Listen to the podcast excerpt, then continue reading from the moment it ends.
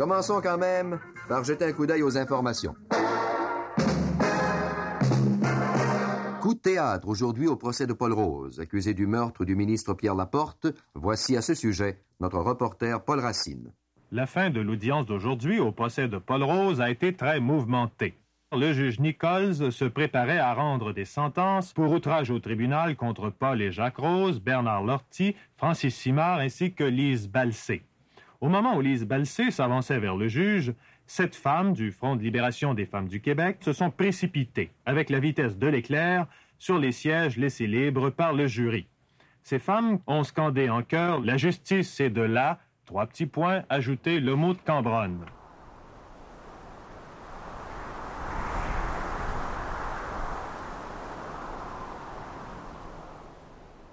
Le 25 février, quatre jours avant cette commotion, dans un appartement rue Prince-Arthur à Montréal, une quinzaine de femmes réunies par la lutte veulent faire un coup d'éclat. Exister au grand jour dans toute leur irrévérence, leur entièreté, sans décorum, bruyamment. Dire debout aux Québécoises, empêtrées dans leur servitude de femmes, empêtrées dans leur servitude de francophones. Ces militantes appartiennent au FLF, le Front de libération des femmes du Québec. Ce soir-là, elles apprennent que les femmes ne peuvent pas faire partie d'un jury. On est en 1971, même pas quatre mois après l'application de la loi des mesures de guerre. Le Québec est échaudé. L'ampleur de la répression est énorme. Quatre jours avant le coup d'éclat, les deux femmes dont les récits tissent ce documentaire, Marjolaine Péloquin et Lise Balsé, ne se connaissent pas. Avant d'en arriver à l'histoire de leur rencontre au tribunal, faut reculer à la fin des années 60 pour comprendre d'où elles viennent. Mesurer l'ampleur de cette action du 1er mars 1971. Une action politique forte et tapageuse. Une action politique qui dénonce haut et fort les institutions colonialistes et patriarcales. Une action politique complètement effacée de l'histoire.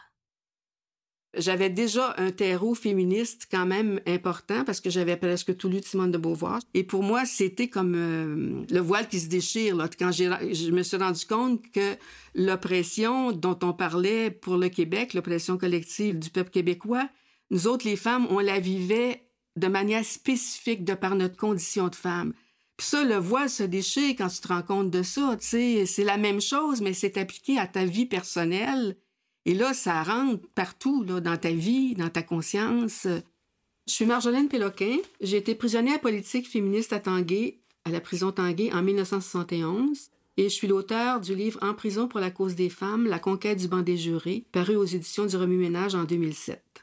Je viens aussi d'un milieu euh, ouvrier. Je viens d'une petite ville dans les environs de Sorel. Et les Américains ont construit là une grosse multinationale de transformation du fer. Mon père a travaillé c'était infernal comme lieu, extrêmement pollué, des taux alarmants de maladies pulmonaires. Ma mère en a eu une, dont elle a failli mourir. J'ai vu aussi tout le paysage extraordinaire de ma petite ville euh, se transformer, devenir un véritable dépotoir à déchets de minerais. Je viens d'une famille de gars aussi, et j'ai vu ma mère servante au service de sa famille, de son mari. Encore dans les années, à la fin des années 60, les femmes étaient très dépendantes du mari et, se définissaient par rapport à leur rôle d'épouse et de mère. Et elle disait pas qu'elle s'appelait, ma mère s'appelait Lucie Lebel, elle disait Madame Charles Péloquin, tu sais, c'était le nom de son mari. Et tout ça a fait euh, boule de neige pour faire en sorte que je sois quelqu'un de très politisé. Ça fait que là, là, ben tanné, tanné, tanné, tanné, tanné, tanné, tanné, tanné. Le lavage, le séchage, le passage, le ménage, l'élevage, le garage. Puis mon mari, je suis donc tanné, tanné, tanné, tanné, tanné, tanné, tanné. Marjolaine Péloquin a un idéal féministe radical. Il s'incarne au sein du FLF. De son côté, c'est à travers le mouvement étudiant que Lise Balsé fera son éducation politique. Ces luttes l'amèneront progressivement vers le Front de libération du Québec, un groupe radical voué à l'indépendance qui a pris racine dans la fureur de vivre et la rage d'une jeunesse écrasée. Alors, euh, je me présente. Euh, mon nom est Lise Balsé. Je suis une, euh, une jeune retraitée. j'ai enseigné 24 ans. Et toujours, j'ai été impliquée dans les événements d'octobre en 70. Quand j'ai été élevée avec trois frères Penses-tu que c'est eux autres qui faisaient la vaisselle?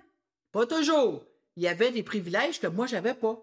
Alors, j'étais toujours en rébellion, j'étais toujours en train de gueuler, j'étais toujours en train de chialer, j'étais toujours en train de, de, de, de, ruer d'un brancard, tout le temps, tout le temps, tout le temps, tout le temps. J'ai passé ma vie à faire ça.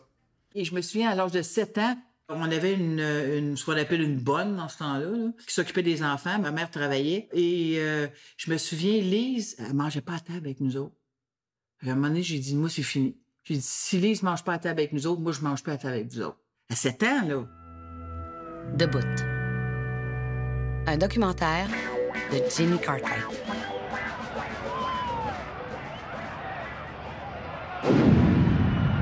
On dit que le sol est fertile après les incendies. C'était un temps d'incendie. Une époque de déflagration, de débordement, d'écœurement, un craving ahurissant de soulèvement entre la chair et l'os. En 1968, la jeunesse mène un combat contre l'establishment politique et économique à travers le monde. Au Québec, une vague de grèves et de luttes étudiantes exalte enfin l'espoir de toute une génération qui se laisse porter par cette rafale de liberté.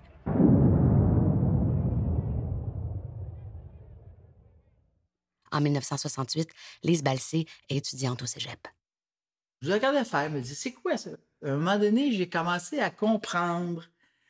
Alors, on occupait le, le, cégep, puis il y a eu euh, Charon, Claude Charon qui est venu. Et c'est là que tout a commencé, à Saint-Géron.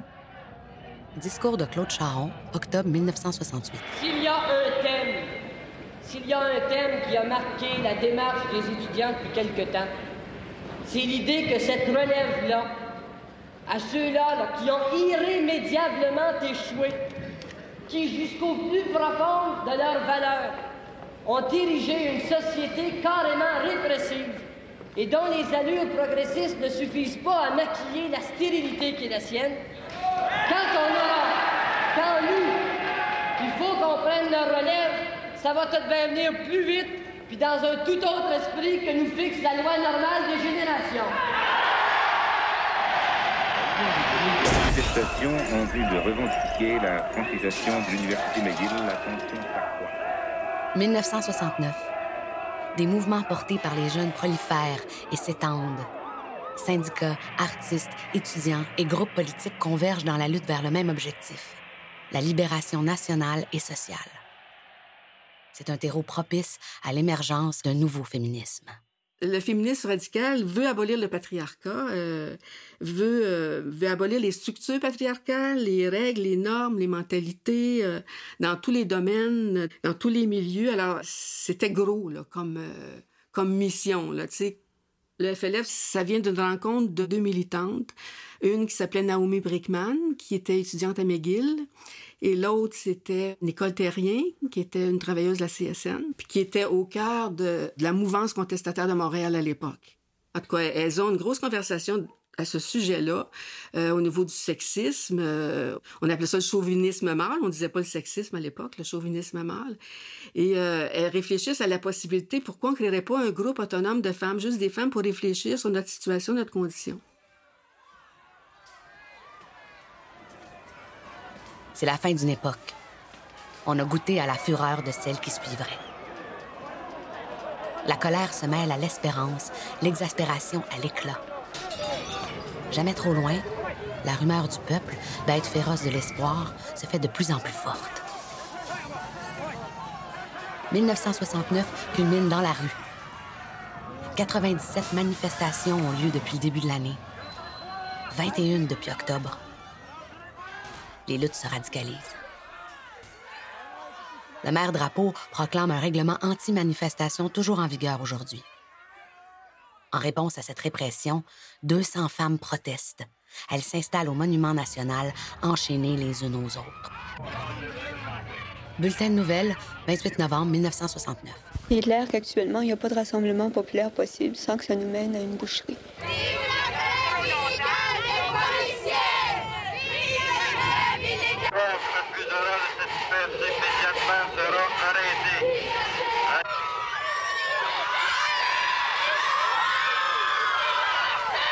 C'est parce que ce groupe-là a existé que va avoir lieu la fameuse manif des 200 femmes du 29 novembre 69, euh, Dans les images, on voit une militante qui a un bandeau avec écrit FLF. On peut quasiment dire que le FLF est né là dans, cette manif-là, mais ça va prendre une première réunion après la manif qui, là, va créer officiellement le Front de libération des femmes du Québec. Il va y avoir euh, peut-être une quarantaine de femmes. Il va y avoir une très grosse discussion, je me souviens très bien. Euh, il y a des femmes qui vont partir, qui seront pas d'accord de faire de la, libération des femmes la priorité. il y a des femmes pour qui l'indépendance du Québec euh, va être prioritaire, elles vont quitter.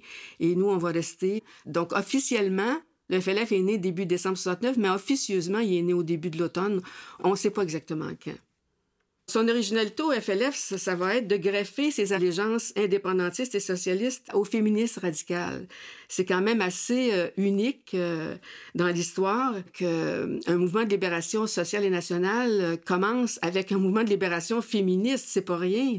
Donc, on, arrive avec ce nouveau féminisme-là, euh, ça rentre dans nos vies privées, ça rentre dans nos consciences très profondément, dans toute la manière dont on a été élevé, euh, dans nos rapports avec les hommes. Euh, ça va nous bouleverser complètement.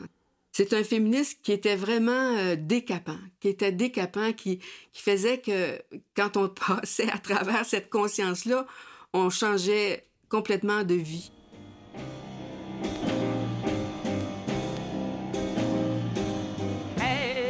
Pacifistes, hey, les silencieux, hey, la majorité, où êtes-vous donc? Du fond des prisons, du fond de l'injustice, il corrit vers vous. Hey, seriez-vous si aveugle, hey, seriez-vous à plat ventre, hey, seriez-vous si peureux que vous ne verriez pas votre frère? Sœur emprisonnée. Pourquoi est-ce si long? Été 69. Montréal est à feu et à sang. Paul Rose, son frère Jacques et Francis Simard s'exilent à Percé. Ils sont membres du FLQ. Ils sont déterminés à créer un espace où ils pourraient à la fois se politiser et échanger avec des semblables, des révoltés, des écœurés, des créatifs, des érudits, des fatigués, des assoiffés. Un lieu pour s'éduquer et nourrir la lutte sociale en cours. Ils choisissent la Gaspésie, où ils ouvrent la maison du pêcheur. Cette initiative déplaît aux riches commerçants qui, agacés par l'existence d'un tel endroit, assistent satisfaits à la répression sans vergogne des militants par les policiers. Fait que c'est là que j'ai rencontré Paul, Jacques, Francis, Bernard, euh, puis... Lise Balsé. Plein de monde, parce que tout le monde arrêtait à la maison du pêcheur. Tout le monde, puis Jean-Luc Ariane aussi. C'était tellement extraordinaire. Mais c'est là que j'ai appris à me politiser, vraiment. Il y avait toujours des discussions dehors, puis c'était vraiment une école.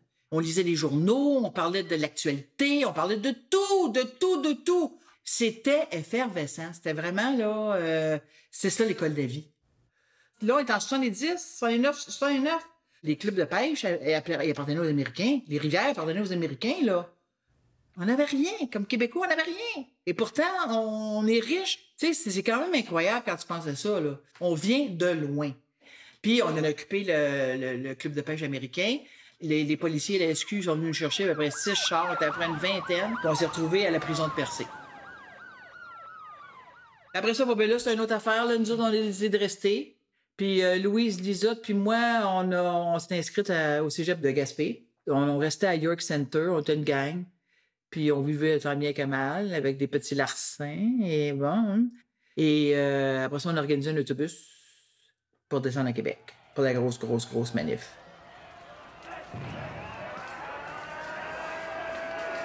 Puis on n'est plus revenu. on est resté sur la sud. L'enquête spéciale du coroner sur les circonstances de la mort du ministre Pierre Laporte a repris cet après-midi à Montréal. Le coroner, le juge Trahan, a écouté les révélations de l'un des principaux témoins, Lise Balsé, qui a admis avoir été colocataire avec le suspect Paul Rose de la maison de Saint-Hubert où M. Laporte a été séquestré. Notre reporter Paul Racine assistait à l'audience. Cet après-midi, trois témoins principaux ont témoigné sous la protection de la loi. Il s'agit de Lise Balsé, de Jean-Luc Arène et de Normand Turgeon. Ces trois personnes ont permis de connaître certains détails de la vie de Paul Rose et de son groupe dans les six mois précédant l'enlèvement de Pierre Laporte. Lise Balsé décida de partir à cause de son désaccord avec certaines conversations au sujet de la possibilité éventuelle d'enlever une personnalité québécoise. C'était des conversations surtout théoriques et rien de plus, a-t-elle dit. Ceux qui étaient dans la FLQ, là, c'était pas des criminels, c'était pas des bandits, loin de là. C'était des gens qui voyaient comment le Québec était tenu dans l'ignorance. On était encore dans la religion catholique, on était encore dans la soumission, dans le colonialisme. Quand la cellule de libération a enlevé Cross, il y avait des sourires. Moi, j'en ai vu beaucoup. Des gens qui étaient sympathisants. Des gens ordinaires, là. Quand tu rages, quand tu sais que tu es né pour un petit pain, que tu vis dans les injustices, que tu vis dans la pauvreté, puis qu'il n'y a rien qui se passe, puis que nos gouvernements font rien, à un moment donné, tu viens assez exaspéré, écœuré, que tu dis, ben, ils ont bien fait de faire ça. tu sais, tu finis par euh, acquiescer puis dire, tu, tu le ferais pas, tu le ferais pas. Mais en même temps, ils n'ont pas tort. ils n'ont pas eu tort. Mais quand la porte est morte, ça, ça a été la, la, la goutte qui a fait déborder le vase. Là, ça, c'était trop. C'était trop. Ben, moi, c'était une question de justice, c'était une question de, de, une révolution. Tu sais, faire, faire la révolution au Québec, changer les, les choses. Oui, changer les choses. C'est ce qu'on voulait, changer les choses. Mettre du monde en place euh, qui, qui, est pour euh, l'équité, qui est pour euh, la justice sociale, qui est pour notre identité, notre culture, notre langue. c'était ça. Est-ce que ça aurait pu marcher? Est-ce que ça aurait pu marcher?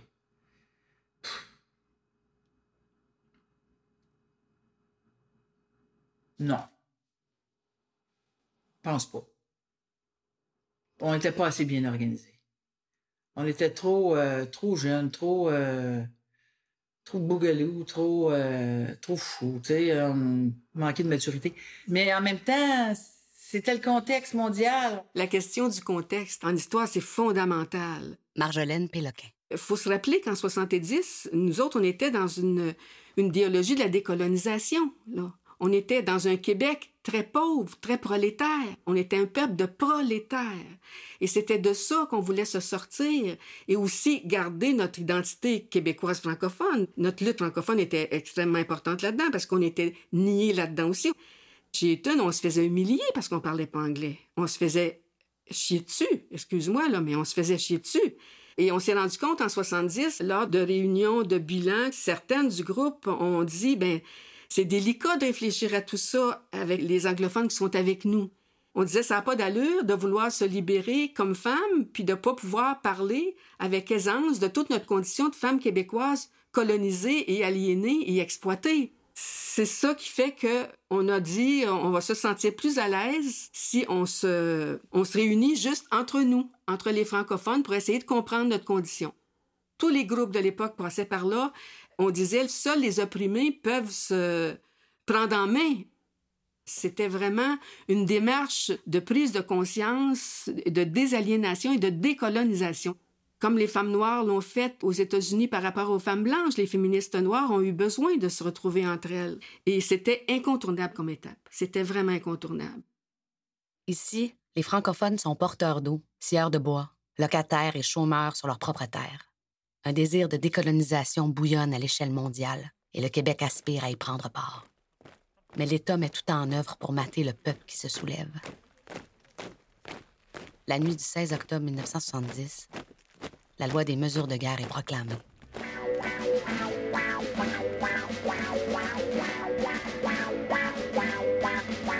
Depuis plus de cent ans, mes hommes, mes hommes, depuis plus de cent ans, Saint-Denis. Ils ont voulu tuer mes hommes, mes hommes, ils ont voulu tuer un pays. Ils ont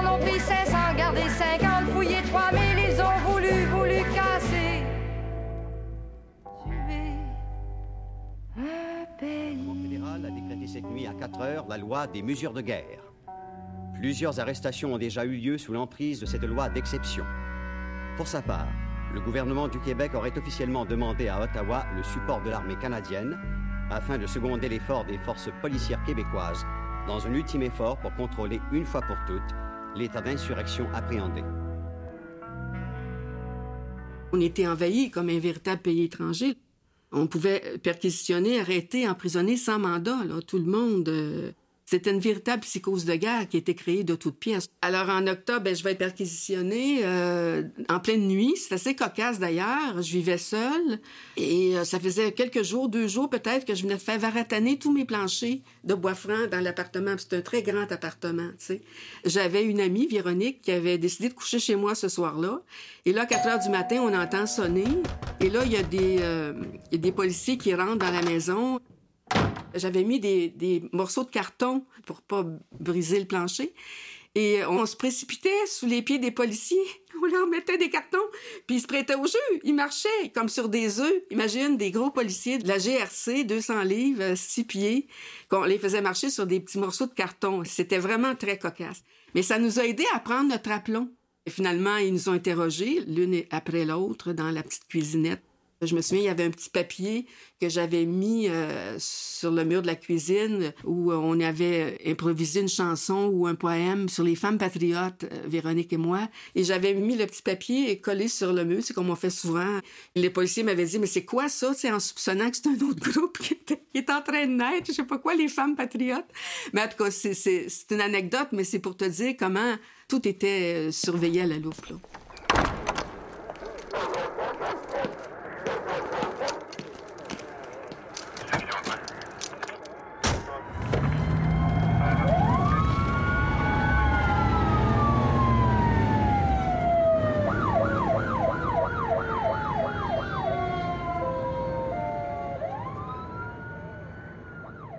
J'étais euh, j'étais à Matane, euh, sur la route, et là, ils nous ont arrêtés, puis je me suis retrouvé en dedans. Fait que la répression, moi, je l'ai vécue en dedans. On était à Partenay, ici pas loin. C'était un poste de police. Il n'y avait pas le droit d'avoir de femmes là. Les enquêteurs, ils rentrent, euh, aux homicides, ils rentraient, ils venaient à ma cellule, ils faisaient ça à tout le monde. Ils disaient Ouais, je viens d'en apprendre une bonne, je reviens dans une heure, prépare-toi à répondre. Tu vas, tu voir, tu vas te mettre à table. là, tu dis Quoi? Ils ont appris quoi? C'est quoi, là, tu sais? Ils revenaient, sais-tu combien de temps après? Trois jours plus tard. C'est ça la répression, c'est ça les tactiques de policiers. Puis quand on, allait aux interrogatoires, je faisais un petit peu ma baveuse, tu sais, hein? fait qu'ils disaient ouais, où tu t'en vas, il n'y a plus personne qui va te croire. Autrement dit, j'allais me retrouver folle à Saint-Michel-Archange ou à Saint-Jean-de-Dieu ou je sais pas trop, là, tu sais. T'as jamais été arrêté de même, là, tu sais, tu sais pas comment ça se passe. C'est la loi des mesures de guerre, ils peuvent faire ce qu'ils veulent. Euh, Lise Rose, elle a commencé la grève de la faim tout de suite, tout de suite, euh, au départ. Puis moi, je l'ai suivi. Puis euh, je pense, que j'avais fait à peu près sept ou une dizaine de jours de grève de la faim.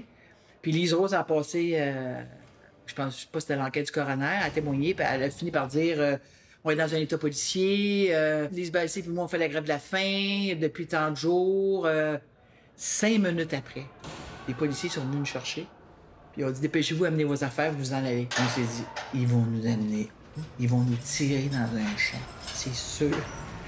On a traversé Montréal à une vitesse hallucinante pour se retrouver où? À Tanguay. à Tanguay. C'est là que j'ai mangé mon, premier, après la, grève de la faim, mon premier euh, plat de spaghetti. on a arrêté la grève de la faim à ce moment-là. Puis on est resté là jusqu'en décembre, je pense, à peu près. Puis là, il y a eu un olé prosécuit parce qu'on nous accusait d'être membre du FLQ. Mais ça tient pas, là, tu sais. Une accusation comme celle-là, c'est toi qui dois prouver que tu n'es pas membre du FLQ. Moi, je t'accuserais d'être membre du FLQ. Je te dirais, prouve à cette heure que tu ne l'es pas. C'est impossible. Tu peux pas. Il n'y a pas de carte d'amende, il n'y a pas rien. Fait que, euh, ils ont laissé sortir. Puis ils venaient chez nous pour me dire, euh, me, porter un subpénat à main propre, les policiers. Ben, moi, j'y reconnaissais, les policiers des homicides. Là. Il y avait Boilard, Carlo Rossi, toute cette gang-là, là, des tu sais. Euh. Donc, il, venait me porter le subpénat et je me retrouvais euh, avec ça. Puis il fallait que j'y aille. Il fallait que j'y aille, j'avais pas le choix. Fait que j'allais au procès, puis je disais au juge euh, non, je refuse de témoigner. Je suis allé pour l'enquête du coroner, je suis allé pour le, procès de Jacques, le, procès de, Paul, le procès de, de Bernard. Il m'a demandé pour témoigner à chaque procès, c'est pas compliqué.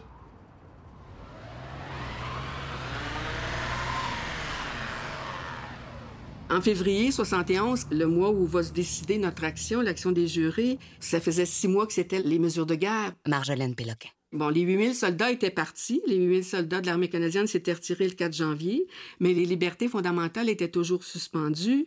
Euh, On vivait toujours sous le coup d'arrestation, de perquisitions sans mandat euh, ou d'emprisonnement tout à fait arbitraire. Dans les milieux de gauche, il y avait plein de monde en prison. euh, il y avait une, une véritable paranoïa. Là. Les gens se muselaient. Il y a eu quelques actions, mais tout le monde se bâillonnait, sinon on se faisait arrêter. Le 25 février, le FLF compte trois cellules avortement, garderie et la cellule X ou Action Choc. Moi, j'appartiens à la cellule X ou Action Choc. On a réfléchi trois mois avant de poser l'action des jurés et on surveille l'actualité pour voir l'occasion qui pourrait nous permettre de faire une action. Et là, Nicole nous explique qu'à la CSN, elle a appris que Lise Balsé était accusée euh, d'outrage au tribunal parce qu'elle refusait de témoigner, parce que c'était discriminatoire. Les femmes n'avaient pas le droit d'être jurées. On a dit, waouh, c'est exactement ça que ça nous prenait. C'est l'occasion rêvée. On embarque, on fait quelque chose. C'est Lise Rose qui m'a dit qu'il n'y avait pas de femme dans. Je savais pas, moi, là. là. Écoute, j'avais 19 ans, là, je savais pas grand-chose, là, tu sais. Et Robert Lemieux, c'était le contact. Il connaissait des filles du FLF. Pour être juré, la loi stipule qu'il faut payer un loyer élevé ou être propriétaire. Il faut aussi être un homme. La peine de mort est encore en vigueur. Ce sont donc des hommes riches qui ont le pouvoir de vie ou de mort sur les femmes. Ce sont des hommes qui tranchent en cas de viol. Les femmes déjà vulnérabilisées, à la merci d'une justice qui leur ressemble pas, de la domination du patriarcat, de sa morale, de son arrogante assurance, du colonialisme, du vieil ordre du monde. Les membres du FLF et Lise Balsé sont mis en contact par l'avocat de la felkiste. Le 1er mars 1971, Lise et Marjolaine se croisent pour la première fois. Lise Balsé comparaît alors pour recevoir sa sentence. Son crime? Avoir refusé de témoigner au procès de Paul Rose. Elle déclare au juge Je comprends pas qu'on parle d'outrage au tribunal alors que je défends simplement mes droits et celui de toutes les femmes. Ça a pris deux heures pour passer la loi des mesures de guerre. Pourquoi ça prendrait une éternité pour adopter une mesure qui touche la moitié de la population au Québec? Les militantes savent bien qu'en revendiquant le droit des femmes à être jurées, elles s'attaquent pas à leur oppression et à celle de leurs sœurs. Le système est rongé de l'intérieur. Elles veulent pas l'intégrer, elles veulent le défaire, renouveler l'espace. Mais l'action leur permet de se faire entendre. C'est pas dans la cause que le prétexte. Elles veulent offrir aux femmes de nouveaux possibles. Faire table rase de ce qui les oblige, les muselle, les réduisent, les blesse.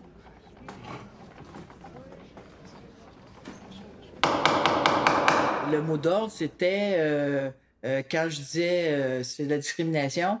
Alors là, les femmes se levaient. Alors moi, j'ai dit si les femmes sont trop niaiseuses pour faire partie d'un jury, moi, j'ai dit moi, je suis trop niaiseuse pour témoigner. Et c'est de la discrimination. Et en disant ce mot-là, les sept se sont levés dans la, dans la salle. C'était moi qui avais la, job d'ouvrir le, bal, d'ouvrir la marche. Ça a marché vraiment, là. euh, C'était un, véritable commando, comme disait la, presse après. C'est comme si on avait été euh, vraiment, on avait eu de longues pratiques avant, mais vraiment pas, on n'avait pas eu du tout. Mais ça a été fait à la perfection, dans le sens qu'il n'y a pas eu de débordement. On a fait exactement ce qu'on avait prévu. On s'est élevé, on a créé discrimination jusqu'à peu près les, aux marches où on montait à la tribune des jurés. Là, on a commencé avec la justice, c'est de la merde. Et c'est là, ça a l'air que le juge est devenu dans tous ses états. On s'est rendu jusqu'au banc des jurés, on s'est assis. Pendant ce temps-là, moi, j'étais que je voyais tout, tout, tout, tout, tout. C'était hallucinant. Les policiers, là, ils couraient. Ça n'avait aucun bon sens. Ils couraient et ils savaient plus où donner de la tête. D'un bord puis de l'autre, puis euh, ils savaient pas quoi faire. Ils savaient pas quoi faire. Ça valait un million. Je l'ai goûté, ce moment-là. Puis j'ai pris le temps de me- retourner, puis là, je nous ai regardés. J'ai pris une photo mentale. C'était, c'était extraordinaire. Une jouissance féministe, là, innommable. Là, les policiers ont essayé de nous, déloger, mais c'était impossible. On se tenait euh, par les coudes. On avait enroulé nos jambes autour des, barreaux de chaises et on était vraiment indélogeables. Puis le, juge a, a commandé à la police d'arrêter. Puis là, il nous a demandé nos noms et à chacune, après nos noms, il nous disait un mois de prison, mademoiselle, un mois de prison, mademoiselle. Et là, quand il a fait signe aux policiers de venir nous déloger des- de la tribune des jurés, c'était vraiment violent, cette pogne de fer-là. C'était vraiment là, des... C'est indescriptible comme c'était violent. Et là, moi, j'ai crié On nous viole encore. Le juge immédiatement m'a dit Un mois supplémentaire, mademoiselle.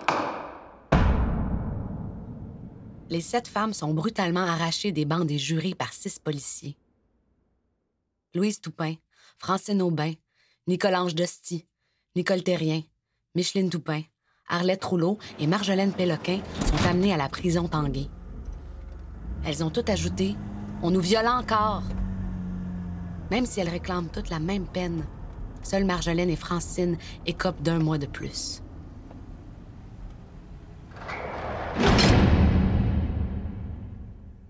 Je me suis couchée vraiment heureuse ce soir-là parce qu'on avait vraiment réalisé exactement ce qu'on voulait faire. Vraiment, vraiment. Et puis l'atmosphère était vraiment à la joie. On prenait ça avec beaucoup, beaucoup d'humour, tout ça. T'sais, on prenait vraiment pas ça au tragique. De toute façon, on avait assumé le fait qu'on s'en allait en prison. On était même soulagés de pas avoir plus. On pensait avoir au moins six mois. Et euh, deux mois, c'était une aubaine. c'était une aubaine. On pensait, nous autres, qu'on s'en allait se mettre à jour dans nos lectures.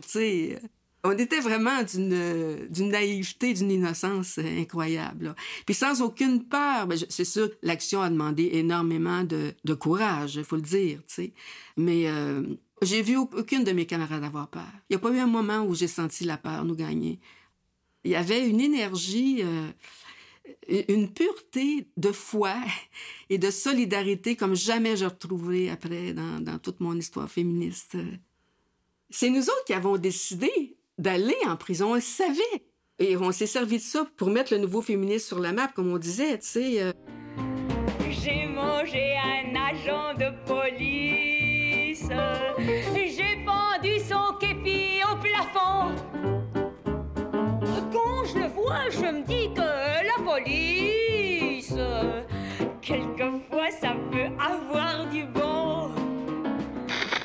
Par ce geste, nous, les Québécoises, Extrait du communiqué de presse de la cellule Action Choc du FLF. dénonçons la loi du jury qui consacre la discrimination basée sur le sexe et reflète l'oppression des Québécoises dans le travail, la famille, l'éducation, la vie culturelle, etc. Nous combattons cette injustice non pas afin de pouvoir participer au système judiciaire actuel fait par et pour les riches, mais parce que nous sommes résolus à nous attaquer à toutes les formes de discrimination exercées contre les femmes. Nous considérons que dans la société faite pour les hommes et pour les riches, nous sommes doublement prisonnières, en tant que femmes et en tant que Québécoises. La couverture de presse de l'événement est effroyablement sexiste et condescendante. À la comparution de la belle Lise Balsé, sept filles en colère sautent dans le banc des jurés. Sept femmes en colère ont déclenché toute une commotion en quatrième division des assises au moment de la comparution de Lise Balsé. Cette belle fille aux yeux fascinants. Sept femmes ont fait un coup de force. Elles sont allées s'asseoir sur le banc des jurés, banc interdit aux femmes et donc profané par elles. Sur le champ, le juge Nichols a condamné les sept Amazones à un mois de prison. Sept femmes en furie se jettent en hurlant dans le box des jurés. Sept jeunes pucelles, championnes de la contestation, ont soudain traversé la salle de la cour d'assises où l'on juge Paul Rose. Comme une envolée de vierges folles, ces filles âgées de 19 à 22 ans couraient tellement vite que les nombreux policiers en restèrent ébahis. Et etc. L'action dépeinte comme un délire, une hystérie. Elle pointe la lune et regarde le doigt. Incapable de comprendre une action posée par des jeunes femmes, de présumer un ancrage politique, on n'y voit qu'une mascarade, un vulgaire frémissement dans l'ordre social. Pas de quoi ébranler l'institution, dira-t-on. Et pourtant. Pendant que les journaux ridiculisent le geste, l'appareil judiciaire, lui, n'entend pas rire. À la suite de l'action des jurés, le juge Marcel Nichols condamne Lise Balsé à six mois de prison. Comment que je dirais ça? Oh, ils m'ont donné six mois, c'était écœurant. Ça change rien. Je savais que je, fais, je posais des gestes illégaux, que je, je savais, ça, que je pouvais me retrouver en dedans. Il y a eu deux enlèvements. C'est évident qu'on s'attend pas à qu'ils nous amènent au palais de Buckingham visiter la reine, là. Fait que je suis retourné en dedans. Fait que là, je retrouvais toute la gang. Moi, je me souviens, il y avait du monde, je regardais par la fenêtre, il y avait du monde qui manifestait, libérer les tu sais, dehors, qui manifestait. Puis c'est ça l'avantage, c'est qu'on n'était pas tout seuls, nous autres. On avait, on avait des avocats, des avocates. On avait un soutien incroyable. Il y avait des comités pour les, les détenus, politiques et tout ça, là. Les prisonnières de droit commun, là, plus tu seul que ça, tu meurs. Ils étaient tellement seuls, ces femmes-là, là. C'était une tristesse.「Ils ont d'abord mis toutes seules dans une section pour nous empêcher de contaminer la, la, la population carcérale euh, régulière. Mais les filles, ça a qu'ils ont protesté. Les, les, filles de droit commun ont protesté, puis ont demandé de s'en venir avec nous autres. Ça, c'est extraordinaire, ça. Ça, c'est quelque chose, c'est historique. Je connais pas beaucoup d'histoires féministes où des féministes vont en prison faire des, de l'éveil féministe, vont se solidariser avec les prisonniers de droit commun, faire des manifs en prison pour réclamer des meilleures conditions de travail. C'est unique au Québec. Ça n'a jamais été vécu là, ailleurs. L'impact de l'action sur mon, féminisme est énorme et déterminant. Et déterminant. Moi, c'est là que je vais faire le choix de m'en aller vers un féminisme terrain, vers un féminisme incarné avec des femmes entre guillemets, ordinaire. Ce que je vais découvrir en prison, la misère des femmes que je vais voir là, va me, va me renverser, va toutes nous renverser. Euh, on, savait un peu ce qu'était la, la, discrimination envers les femmes, mais là, on va la toucher du doigt dans ce qu'il y a de pire, le plus injuste. Et ça va nous révolter au, plus, au plus haut degré. En prison, les sept prisonnières politiques du FLF s'allient aux détenus de droit commun. Elles font ce qu'elles font de mieux. Elles parlent de féminisme, d'action, de révolte, d'indignation, elles parlent de liberté, de salaire, de justice et de dignité. Elles agissent, résistent, enseignent la protestation à leurs sœurs tout en ayant le souci de ne pas leur nuire. Elles sortiront plus vite que les autres. Elles veulent pas créer de problèmes à celles qui resteront en dedans. Elles passent à l'action. Lettres, grèves, manifs, sit-in, discussions, éducation. Elles dérangent et s'indignent. On travaillait du matin au soir et on n'était pas payés pour faire ce travail-là, alors que les gars de Bordeaux, à côté, ils étaient payés. Les gars de Bordeaux pouvaient terminer leur scolarité puis suivre des cours de métier. À Tanguay, il n'y avait aucune activité. On s'est battu justement pour améliorer les conditions de détention, pour avoir accès au gymnase. On a fait une liste de revendications. Il y avait une meilleure nourriture, aller dehors chaque jour, avoir accès à notre avocat au besoin, ce que les filles n'avaient pas. C'était tout un, un chiard quand tu voulais appeler ton avocat. Puis ça, c'était pas normal. C'était vraiment pas normal. On a demandé d'ailleurs le, les règlements de la prison. Ah, il y en avait pas. Il était à l'étude à quelque part à Québec. Il voulait, elle voulait pas nous les donner, la directrice. Il n'y avait pas d'activité. Les seules activités, il allait chez la coiffeuse. Fait que, c'est pas stéréotypé, ça, là. là euh, c'est ça, une fois par semaine. À Québec, le ministre de la Justice, M. Choquette, a déposé à l'Assemblée nationale deux projets de loi, dont un habilitera la femme à servir comme juré et supprime l'obligation pour les propriétaires et locataires à posséder une valeur foncière ou locative nominale pour remplir ces mêmes fonctions. Le projet de loi a pour but euh, de permettre euh, aux femmes de siéger comme jurées. Euh, elles auront cependant le privilège de décliner l'appel à servir sur un panel de jurés. Parce que, évidemment, leur état de santé, leurs charges familiales, je veux dire en particulier leur responsabilité au point de vue des enfants, euh, peut faire en sorte euh, qu'elles ne désirent pas servir comme membres de jurés. Vingt jours après la sortie de prison de Marjolaine Péloquin et de Francine Aubin, on dépose en première lecture le projet de loi modifiant la vieille loi des jurés. Ces jeunes femmes pleines de désir et de révolte auraient-elles réussi à changer le cours des choses? Qu'est-ce qui vous a amené à apporter cette euh, transformation? Eh bien, nous avions au ministère de la Justice un projet en ce sens-là depuis assez longtemps. En fait, j'avais donné des instructions de le préparer euh, dès l'automne dernier. Comme si rien d'autre que la vertu des hommes au pouvoir n'avait influencé la décision de l'État, le ministre de la Justice parle du changement de la loi en ignorant l'action des jurés et en évitant systématiquement d'y faire allusion. On anéantit le courage à grands coups de silence. Plus insultant que la critique ou la dénonciation, l'indifférence. Mais au-delà de la sphère politique, malgré toute la légitimité de leur combat, les militantes doivent faire face à leurs proches qui, plus souvent qu'autrement, nagent dans la plus grande incompréhension devant leurs gestes. J'étais celle qui a vécu le plus psychologiquement difficilement euh, la, prison. J'étais la seule dont les parents, ma mère en particulier, l'a pas pris, là. Et c'était très, très dur à vivre parce que j'avais une grande complicité avec ma mère. Elle était venue à des réunions du FLF, à une ou deux réunions.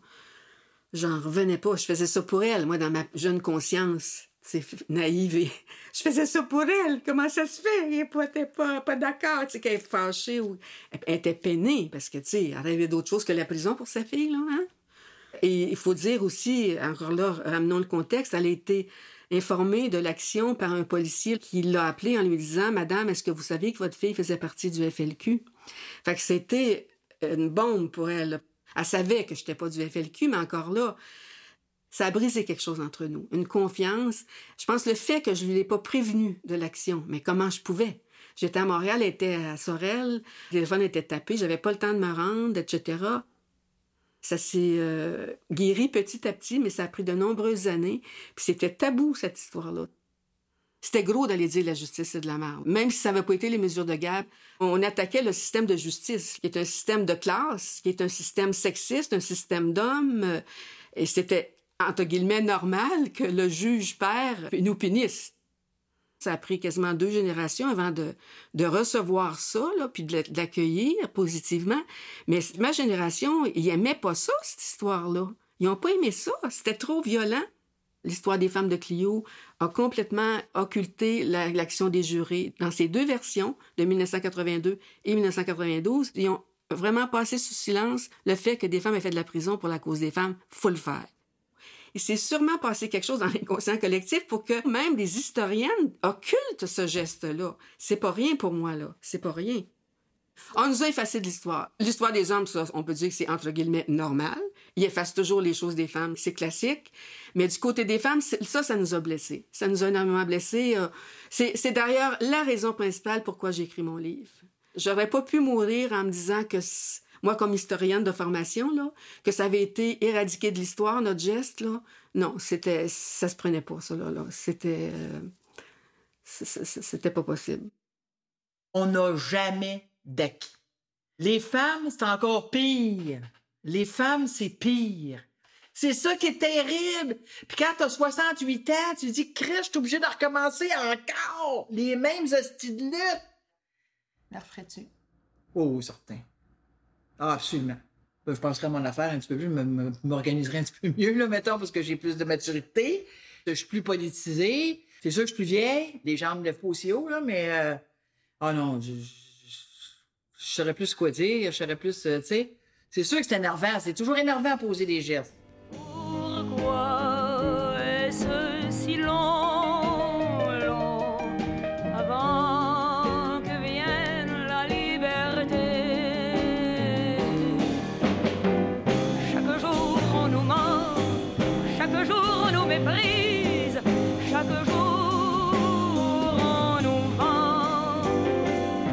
C'est assez de se laisser manger la laine sur le dos, c'est assez de se taire. De nombreuses raisons qui expliquent la disparition du FLF, c'est pas simple, c'est assez complexe, mais ce n'est pas exact euh, de dire, comme l'a dit l'historienne Denise Bayarjon, que c'est l'action des jurés qui a causé la mort du FLF. Non, pas du tout. Ça a amené beaucoup de nouvelles militantes, des gens, des filles de gauche, des ML en particulier, des marxistes-léninistes. Ça va déstabiliser le groupe qui n'était pas encore très solide, il commençait presque. Et ça va nous amener dans des discussions abstraites à pu finir où là, on a perdu beaucoup de filles qui étaient venues au FLR pour agir et qui étaient complètement là, écœurées par ces discussions euh, stériles. Il y a aussi la somme fabuleuse d'énergie psychologique que ça demandait à l'époque, parce que là, à mesure qu'avançait notre conscience féministe, on s'isolait de plus en plus des groupes de gauche, de nos conjoints même, de nos, de, nos compagnons militants, de nos camarades, et la violence la répression politique de l'époque. C'est pas rien. Le FLF est disparu parce qu'il avait accompli sa mission. C'était comme un fer de lance, le FLF. Puis je pense qu'on peut pas être un fer de lance toute la vie, là. Euh, c'est très exigeant. Alors, je pense qu'il avait fait sa job. Le FLF, il a joué un rôle fondateur. Il, il occupe une place unique dans l'histoire des femmes au Québec. C'est quand même unique que dans l'histoire des luttes de libération des peuples, qu'on veuille en même temps intégrer simultanément la libération des femmes. Moi, j'ai pas vu ça beaucoup dans l'histoire, tu. Il y a des services essentiels qui ont été mis sur pied, la clinique d'avortement. On aidait les femmes à avoir des avortements qui étaient encore illégaux. On a mis sur pied une garderie gratuite, ou presque. On a créé le premier journal féministe radical qui a été précurseur de tous les journaux féministes après, Québécoise debout. Bon, on a fait des manifestations publiques. La première manif sur l'avortement, c'est de nous. L'action des jurés a amené le changement de la loi. Notre passage en prison, c'est pas rien non plus. On a apporté le message féministe là et, et je pense que c'est quelque chose d'unique dans l'histoire, ça. Et enfin, enfin, il y aura encore beaucoup de choses à dire, mais il y a un aspect très important que l'FF a apporté, euh, c'est la sororité sociale et politique. La solidarité entre femmes, c'était pas rentrer dans le vécu, un vécu collectif comme on le connaît maintenant, tu sais. On voulait créer de nouvelles images de femmes pour le futur, puis euh, ben je pense que on doit avoir réussi peut-être.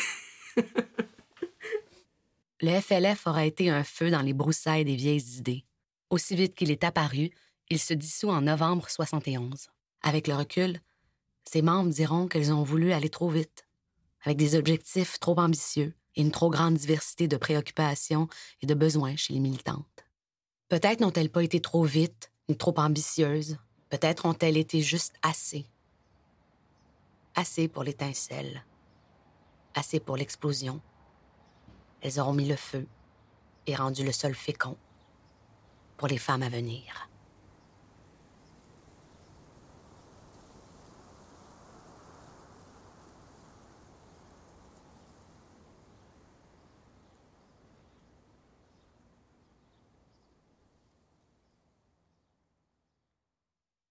Debout, un documentaire audio de Picbois Productions. Avec Lise Balsé et Marjolaine Péloquin. À la recherche, à la réalisation et au montage, Jenny Cartwright. Développé avec l'aide du Fonds Bell, de Télé-Québec et de la Société civile des auteurs multimédia. Rédaction de la narration, Marjolaine Beauchamp. Narration, Elkana Talbi. Production, Karine Dubois, Marie-Pierre Corriveau. Conseillère au montage, Natacha Dufault. Conception sonore et mix, Thierry Gauthier. Voix supplémentaires, Raphaël Lalande, David Cherniak, Thierry Gauthier, Christian Gravel, Daniel Lejeune, Frédéric Tremblay, André Trépanier, Benoît Valiquette. Archives, Société Radio-Canada. Télé-Québec, directrice médias numériques, Hélène Archambault. Conseillère, direction des médias numériques, Annick Charrette. Fonbelle, directrice générale adjointe, Claire Dion. Chef des programmes, Chantal Côté. Un merci tout spécial à David Cherniak, dont l'aide a été précieuse. Mille merci aussi à Robert Blondin, David Clerson, Sébastien Desrosiers, Victor Eloigny, Linda Forgue, Isabelle Larrivée, Emmanuel Martinez, Catherine Morissette, Antonine Salina, Cécile Tourneur et Félix Rose. Design graphique, Julie Larocque. Musique, Hey, interprété par Pauline Julien. Auteur-compositeur Pauline Julien et Jacques Perron. Éditeur, les éditions Nicolas et Intermed Tiger Music. J'ai mangé un agent de police, interprété par Pauline Julien, auteur-compositeur Jean-Claude Massoulier et Henri Salvador. Tanné, interprété par Marie Savard, auteur-compositeur Marie Savard et Claude Roy. La nuit du 16 octobre, interprété par Marie Savard, auteur-compositeur Marie Savard et Claude Roy.